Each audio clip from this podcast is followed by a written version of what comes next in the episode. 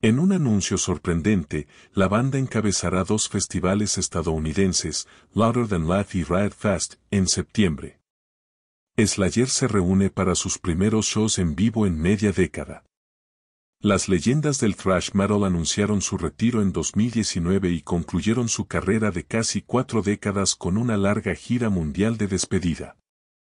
Hasta ahora, una reunión de Slayer parece inverosímil, especialmente después de que Carrie Ken revelara su álbum en solitario, From Hell Arise, hace apenas unas semanas. Anteriormente se refirió a su nuevo proyecto como una extensión de Slayer. Las esperanzas de una reunión también se hicieron añicos cuando King le dijo a Rolling Stone que podía prácticamente decir 100% no a la posibilidad de una. También afirmó que no había hablado con el cofundador Tom O'Reilly desde el último concierto de Slayer, a pesar de estar en comunicación con los otros miembros de la banda. En un sorprendente giro de los acontecimientos, Slayer encabezará dos festivales en septiembre, Louder Than Life en Louisville, Kentucky, y Riot Fast en Chicago. La formación será la misma que cuando la banda se disolvió, con los cofundadores King y Tom el guitarrista Gary Holt, también de Exodus, y el baterista Paul Bostaff. Nada se compara con los 90 minutos en los que estamos en el escenario, tocando en vivo y compartiendo esa intensa energía con nuestros fans, dijo Araya en un comunicado. Y para ser honesto, nos lo hemos perdido. King dijo, ¿me he perdido tocar en vivo? Absolutamente. Slayer es muy importante para nuestros fans, como lo son para nosotros. Pasarán cinco años desde la última vez que los vimos.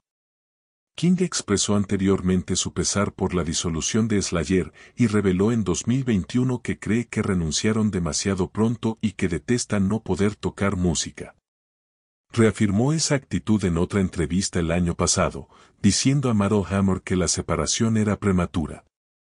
La razón por la que digo, prematuro, es que mis héroes de la infancia todavía están jugando. Todavía puedo jugar y quiero jugar, pero me han quitado el sustento, comentó. Más recientemente, criticó al ex baterista de Slayer, Ted Lombardo, afirmando que está muerto para mí.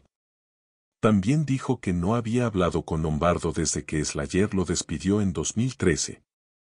Él lanzó esa diatriba cuando estábamos en un vuelo a Australia y sabía que no podíamos replicar durante 14 horas y me echó debajo del autobús, recordó King. Yo era la única razón por la que permaneció en la banda. Tom, Araya, quería que se fuera antes de eso, y, el difunto, Jav, Aneman, acababa de recibir la picadura de una araña, así que no tocaba mucho con nosotros. Dije necesitamos a Dev.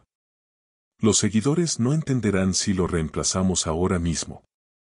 Luego surgió el tema de Australia. Me arrojó debajo del autobús y le dije, soy el hombre que te mantuvo aquí. Así que decidí, que se joda ese tipo.